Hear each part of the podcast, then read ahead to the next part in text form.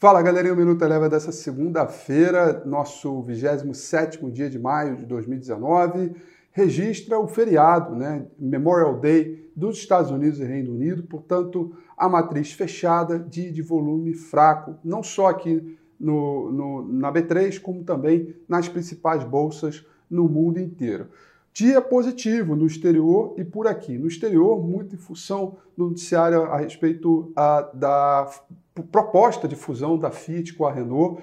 Isso levou aí estímulo para as montadoras e as principais praças pela Europa, com exceção de Londres, que permaneceu fechado, trabalhar no terreno positivo. Isso acabou também puxando o bom humor por aqui. O índice Bovespa fechou em alta de 1,32 e o destaque positivo ficou para as ações da Vale, que fechou com alta, fecharam com alta de 3,89%. Muito por conta da elevação, da forte alta do minério de ferro que aconteceu nessa madrugada, tanto na bolsa em Singapura quanto em Dalian na China. Né?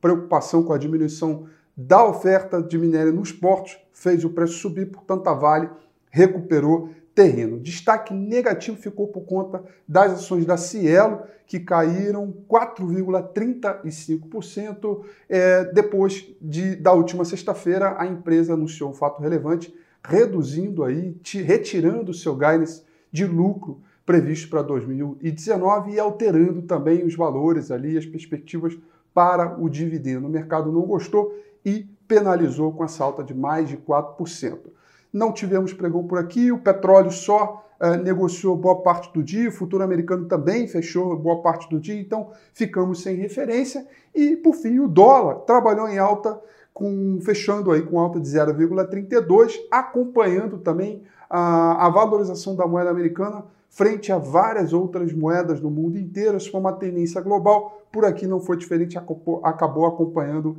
esse movimento. Minuto Eleven fica por aqui, mas eu deixo meu convite para você compartilhar esse vídeo, curtir, fica ligado. Amanhã eu estou de volta. Um grande abraço.